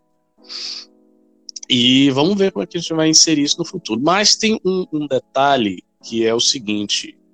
Agora que a academia está rodando, nós usamos de início só os professores que são do MBL a gente tem a possibilidade de ter professores convidados. Até porque alguns grandes nomes, eu não vou falar, porque eu não vou dar spoiler, mas alguns grandes nomes, grandes nomes da direita, vieram até o MBL e se colocaram à disposição de serem professores na academia. Muito bacana. Querem ser professores, querem ensinar. Então, tendo professores novos que, que conheçam, que dominem outras áreas que a gente não está contemplando, a, a experiência da academia pode ficar mais rica ainda, porque você teria outras matérias que não estão aí já para além da academia MBL, você acha que essa pauta da cultura é importante? Eu sinto que muitos influenciadores de, de direita, não vou, não vou restringir só ao MBL, não, é, não, não noto isso só dentro do movimento, mas vários influenciadores de direita, eu sinto que quando vão falar dessa pauta da cultura, e não precisa necessariamente ser ah, música, teatro, não, até coisas assim de de influenciadores, de outros influenciadores, de celebridades, algo que se encaixa na política, eu sinto que tem uma distância que acaba tornando os argumentos um pouco frágeis. Então eu acho que, óbvio, as pessoas têm outras coisas para fazer da vida, não vão estar toda hora no Instagram vendo fofoca de artista, né? Embora isso influencie, por isso que se é falado sobre essas pessoas. Mas você acha interessante ter um olhar sobre isso também, até para chegar ao público que é influenciado por essas pessoas? É, eu acho, sim, eu acho importante, mas eu acho que há um, há um problema aí na maneira como a, direita, como os direitistas tendem a encarar essa questão. Por quê? Porque eles tendem a encarar essa questão de uma maneira um tanto quanto artificial. Ou seja, ah, a esquerda tem uma hegemonia na cultura, assim, assim, assim. O que nós vamos fazer para enfrentar isso? É mais ou menos essa pergunta que as pessoas se fazem mesmo os mais bem intencionados. Mas essa não é a pergunta correta. Porque as questões da cultura não vêm do, do, enfrentamento político direto. Você precisa estar naquilo de maneira natural. Então, a, a direita, ela, por, por, exemplo, ela tem que fazer música, ela tem que fazer cinema, que fazer... não porque ela vai enfrentar a esquerda, mas porque ela quer fazer. Porque ela acha importante. Não, não é uma questão de direita. Veja, os artistas, existe uma cultura de esquerda que pervade as universidades de música, de artes plásticas, etc., de jornalismo, né? E é uma cultura muito grande, né? Que tem os seus avatares, que tem os seus ícones e que já está consolidada há décadas a. A direita que chegou agora ela quer criar uma coisa assim, mas ela quer criar um, uma espécie de instrumento para tomar isso na mão. E isso é um erro de perspectiva, ela não tem que criar um instrumento para tomar isso, não. Por exemplo, a direita não. Nenhum direitista vai conseguir escrever músicas como Chico Buarque querendo tomar o espaço do Chico Buarque. Não é assim que funciona. Não é, ah, precisamos de compositores. Onde eles estão? Não é assim que funciona. Entende? Isso, isso, isso é artificial, até porque não foi assim que aconteceu com a esquerda. Não é que o pessoal parou e disse: olha, a arte está muito reacionária, vamos fazer aqui uma arte esquerdista. Não é, não foi assim. A, a arte ela tem uma trajetória, a cultura tem uma trajetória que é interna também. Ela dialoga com ela mesma. Então, um artista plástico, por exemplo, ele tem que dialogar com uma tradição do modernismo brasileiro, do que foi feito depois, da, da, da, da arte brasileira. Essa é a, a, a tradição que ele dialoga. Não é partir da eu sou de direita, eu vou fazer uma coisa de direita aqui. Não, não é assim que funciona. Mesma coisa em todas as áreas, mesma coisa na cultura. Por exemplo, a gente teve um grande homem culto na direita brasileira, que foi o Paulo Francis. Paulo Francis foi um jornalista, né? ele não era um, é um escritor de romance, mas os romances dele uh, são de gosto duvidoso, a quem gosta, a quem não gosta. Mas como jornalista cultural, ele foi um grande jornalista cultural. Né? Ele conhecia tudo de teatro. Um grande conhecedor de teatro, um grande crítico de teatro, escreveu um livro, sobre isso e tal. É, e ele era um homem de direita, né? E, e, brilhava na época dele. E que, mas por que, que ele era um homem de direita e ele conseguia brilhar? Porque ele era assim. O interesse dele por teatro era genuíno. A cultura dele era genuína. Ele era uma pessoa. Ele era um jornalista cultural. Então, se há pessoas assim na direita, elas devem escrever, basicamente. E, e claro, a gente pode dar um suporte para que elas não sejam pisoteadas por adversários, caso elas se revelem de direita. Mas não tem também como fomentar isso de maneira política, artificial, sabe? Ah, vamos, vamos criar essas pessoas. Não, não é assim que funciona. Absolutamente Você não é acha assim. que do. Então, eu, eu,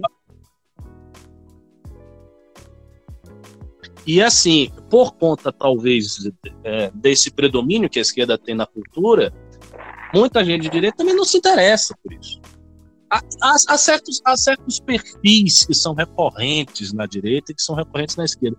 Quando você disse, ah, você é o único filósofo de direita que eu conheço, é porque não tem. Pessoas que gostam de filosofia não são de direita, mas é verdade. Quem é de direita? É engenheiro, é, não sei quem, o advogado, tem um, tem, um, tem um bocado. Também não é todo mundo, não, mas engenheiro, advogado, profissionais liberais, pequenos empresários, sabe? E toda essa gente, ela é assim, pouco afeita à cultura, não são pessoas que estão que consomem muita coisa da alta cultura. É raro. Geralmente quem consome coisa da alta cultura é quem ou quem trabalha com ela, artistas mesmo, ou quem é esquerda, sociologia, de filosofia, não sei o que, sabe? A direita em geral não se interessa, não tem interesse. Ela não quer saber. Existe muito, existe muito um perfil que a gente pode dizer. O direitista é, claro, isso é uma, isso é uma generalização é, até preconceituosa, mas que tem o seu fundo de verdade. É aquele cara é que ouve sertanejo universitário que toma Skull Beats e que vai pro carnaval vestido de Gandhi e que é fala do estado do trabalho heterotop. É isso aí. Mas é verdade, claro. É como eu tô dizendo, há um exagero, mas é, é o heterotop, a loura platinada, dois... é isso aí. Entendeu? Então, Nós assim, estas pessoas. Fora da curva, viu? Oi. Pessoal aqui da, da arte. Mas somos mesmo. E essas pessoas não se interessam por de arte nenhuma ele quer beber, pô. Quer, quer putaria aí, ouvir as, as coisas dele, sertanejo, coisa e tal. Não, não é uma pessoa artística. Não vai, ah, eu vou aqui num sarau de poesia. Ah, mas a esquerda não. Mas a esquerda é assim. E por que, que a esquerda é assim? Porque geralmente são perfis mais alternativos. Você vai, você vai para uma universidade, olha a, a, cara das pessoas que estão fazendo filosofia, sociais, ciência política. Ciência política é menos, ciência política é um pouco mais burguês. Mas ci, ciências sociais, filosofia. Geralmente é uma galera assim, alternativa, meio, meio maconheira, sabe? Meio. Gosto, gosto aqui de cinema, cinemas. É, é, um, um cinema de arte, uma coisa francesa, um negócio assim. Geralmente é esse pessoal. E este Sim, pessoal é tem mais inclinação para a arte. Esse é, essa é a questão. Sabe por quê? Não é que elas. É, é, é, ah, essas pessoas são mais inteligentes. Elas não são mais inteligentes ou menos inteligentes. Não se trata disso. Trata-se de um valor social. Isso vira um valor social. Né? Estar numa roda de esquerdistas, ele não. Falando de coisas artísticas, ainda que não seja. Tá, você não está lá falando de Beethoven, né? até porque esse pessoal desconstruído também é quanto cânone, a literatura do preto, é, essas paradas. Mas tem, é, tem uma abertura para arte, para música, para criação, sabe? E a direita geralmente não, porque tem esses perfis muito, muito aburguesados. E essa é uma dificuldade, essa é uma dificuldade genuína. Então não adianta um, um, movimento qualquer vir e dizer, não, vamos criar agora pessoas assim assado, vamos tomar isso. Não vai, não vai acontecer assim. Tem que ser algo orgânico. Aí você vai me dizer, e como vai fazer? A pergunta é, como vai fazer? É muito difícil. Obrigado, você me deu uma injeção é de ânimo difícil, agora. Sabe? Nossa, eu vou sair daqui. É bem. não, não, mas é verdade. É, é bem mais fácil eleger vários deputados sei, e ter é um partido do que fazer é, isso. E você... Muito mais difícil. Porque as pessoas são o que elas são. Sabe? Elas são o que elas são. O que a, a direita vai ter que fazer, se quiser sair de onde está, é pegar os seus poucos artistas, porque há alguns artistas, e assim, fazer uma mágica e tentar botar os caras para aparecer. É isso. De forma meio artificial mesmo. É um cara como o Arthur, esses canais grandes, não sei o quê, e dá espaço para artista. Agora, as pessoas também não vão fazer. Eles querem audiência.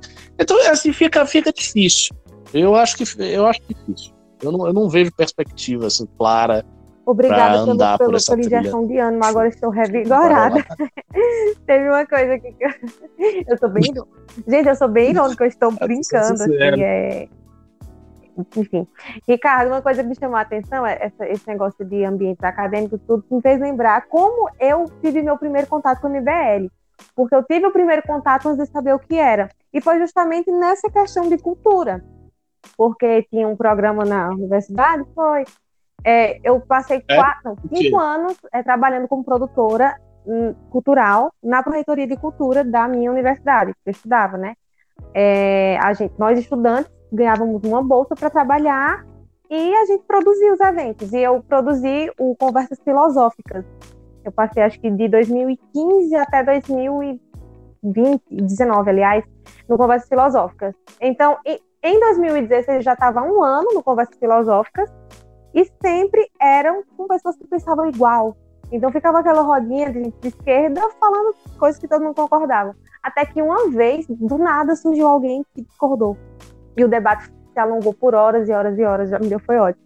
Era o Matheus Linardi, lá de, de Juazeiro, e foi meu primeiro contato com o IBL. E foi um estranhamento, assim, muito grande. Eu não, não entendi política nem nada, mas eu fiquei, nossa, assustada, mas eu fiquei muito feliz que, que, que, teve esse contraponto, porque eu acho que também não é saudável, não é saudável de maneira nenhuma ficar todo mundo concordando entre si. Para mim, eu acho que é até uma perda de tempo. Juntar um monte de gente para falar só coisas assim, sempre recorrentes, só coisas que todo mundo concorda. Mas foi só essa história que eu lembrei de, enfim, que a academia é realmente dominada pela esquerda.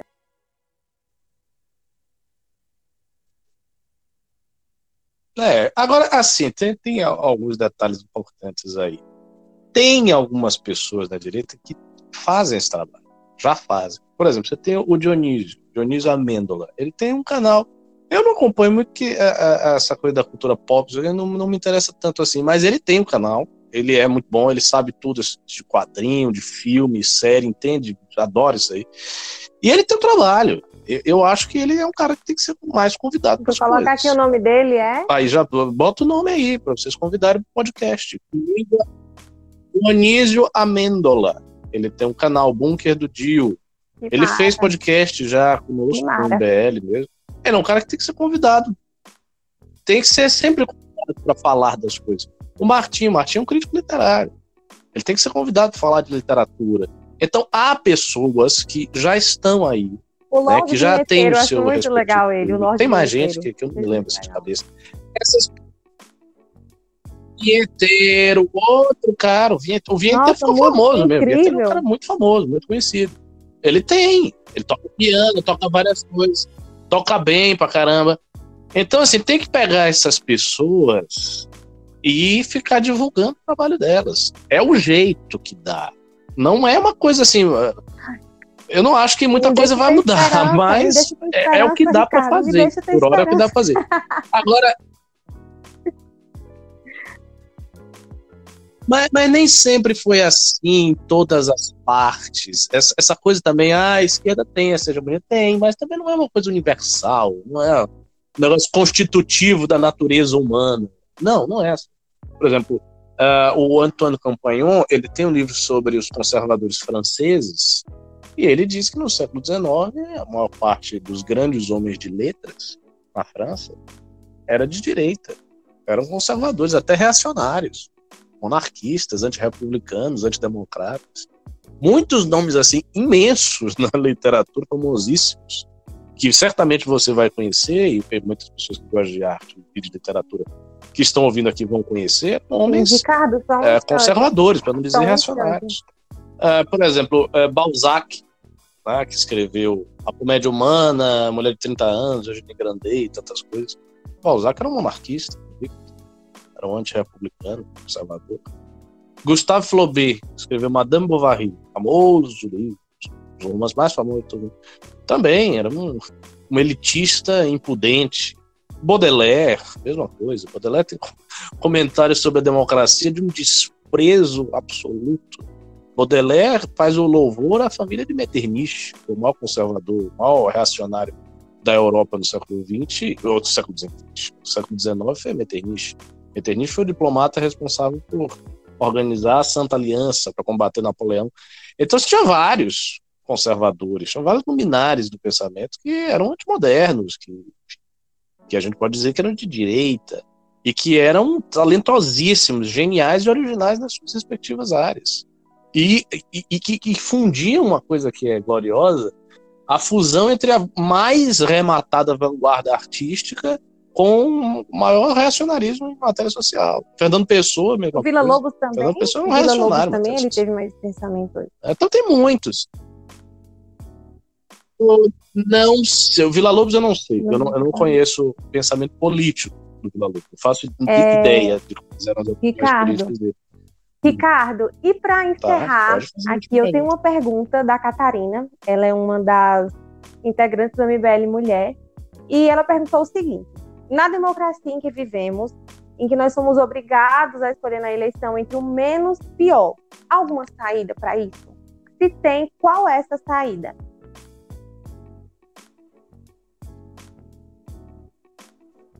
Não, não tem saída.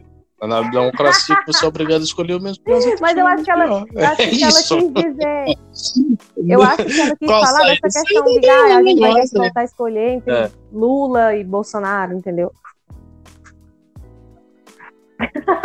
Só esperando. Vai. Assim, veja. É claro que a, a gente, olha só, a gente está trabalhando no sentido de ter uma alternativa a essas duas figuras. A gente quer e a gente vai tentar. E certamente, certamente, a gente vai fazer algum trabalho na esfera da presidência com um nome alternativo para 2022. Mas isso não quer dizer que esse cara vai conseguir para o segundo turno. E a nossa democracia ela é construída de tal maneira que há um segundo turno entre dois candidatos. Então, se os dois candidatos forem Lula e Bolsonaro, Haddad e Bolsonaro, é isso aí, é Haddad e Bolsonaro. Aí você vai dizer, ah, então eu anulo meu voto. Ok, você anula seu voto, mas vai ser um dos dois que vai ser o presidente. Acabou. É assim e tá acabado. Não tem, não tem como dizer, não, opa, para aí, para aí, vamos botar aqui um terceiro e fazer um segundo turno com três candidatos? Não, tem dois.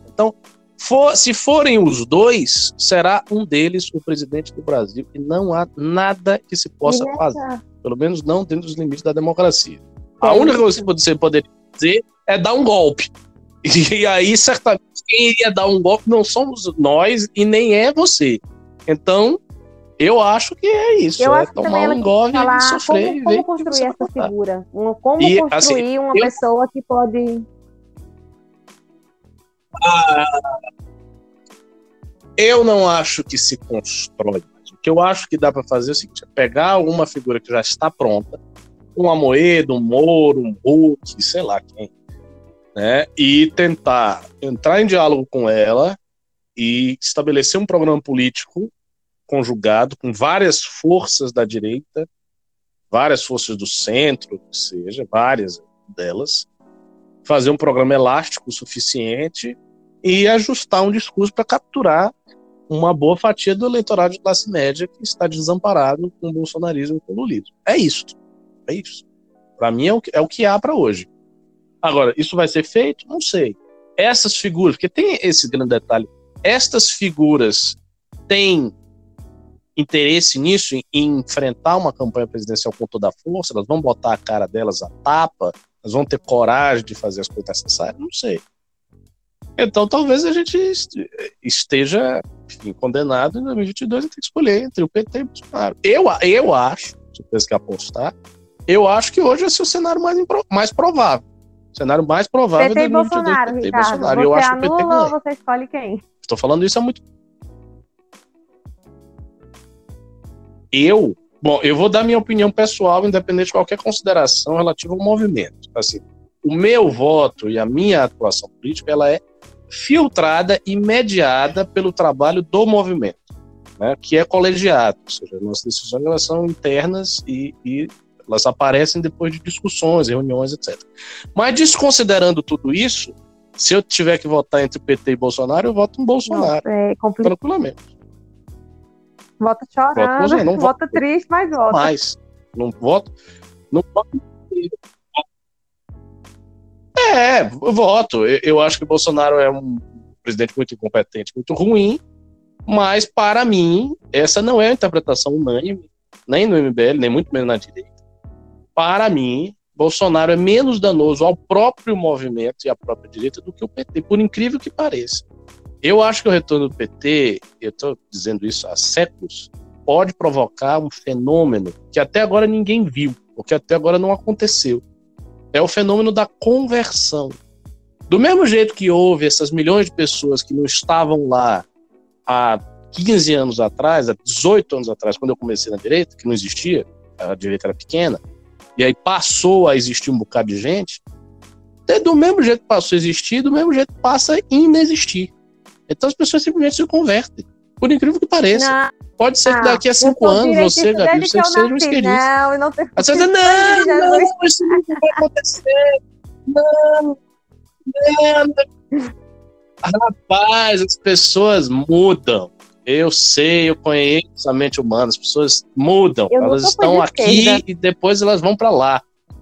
E um governo do PT pode provocar. Não, eu acredito. Eu sim, sei, mas pode provocar isso. Eu, acredito que, eu acho que eu não. Eu acho que eu podem mudar. me interessar por política, mas de esquerda não. Mas eu acho muito por uma questão de cosmovisão cristã, mais por questão de fé do que por questão de, de da política em si. Que a minha visão política é totalmente influenciada pela minha visão cristã, né? A maneira como eu acredito nessas coisas. Mas eu concordo, sim. As pessoas pode acontecer esse movimento. Deus queira que não mas eu concordo sim. Mas eu não.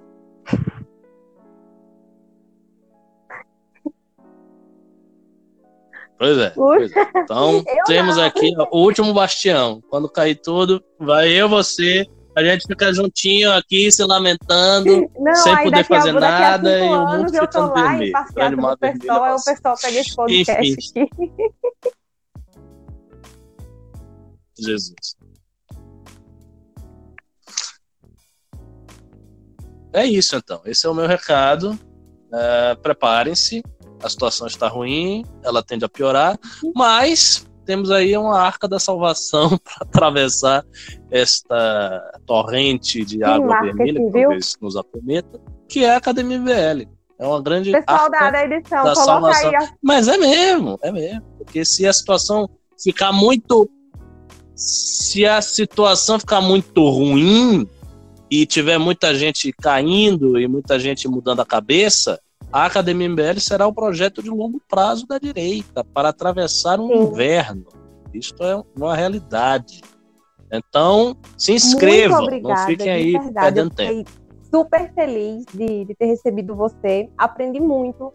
Foi uma aula para mim. Eu tentei levar como uma conversa mesmo, mas não tem como. Quando você fala, a gente abre assim algo assim na nossa cabeça que que faz a gente entender muitas coisas, ver as, as situações por novas perspectivas. Então, eu agradeço demais, de verdade.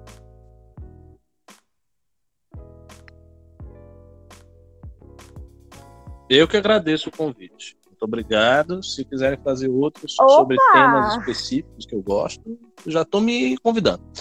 Enfim, vamos lá. Beijos e abraços. Ricardo, saudações. Beijo. Salam aleikum. Um... Bom, pessoal, esse foi o nosso Small Talk. Então, fiquem ligados e aguardem os próximos episódios. Um abraço a todos.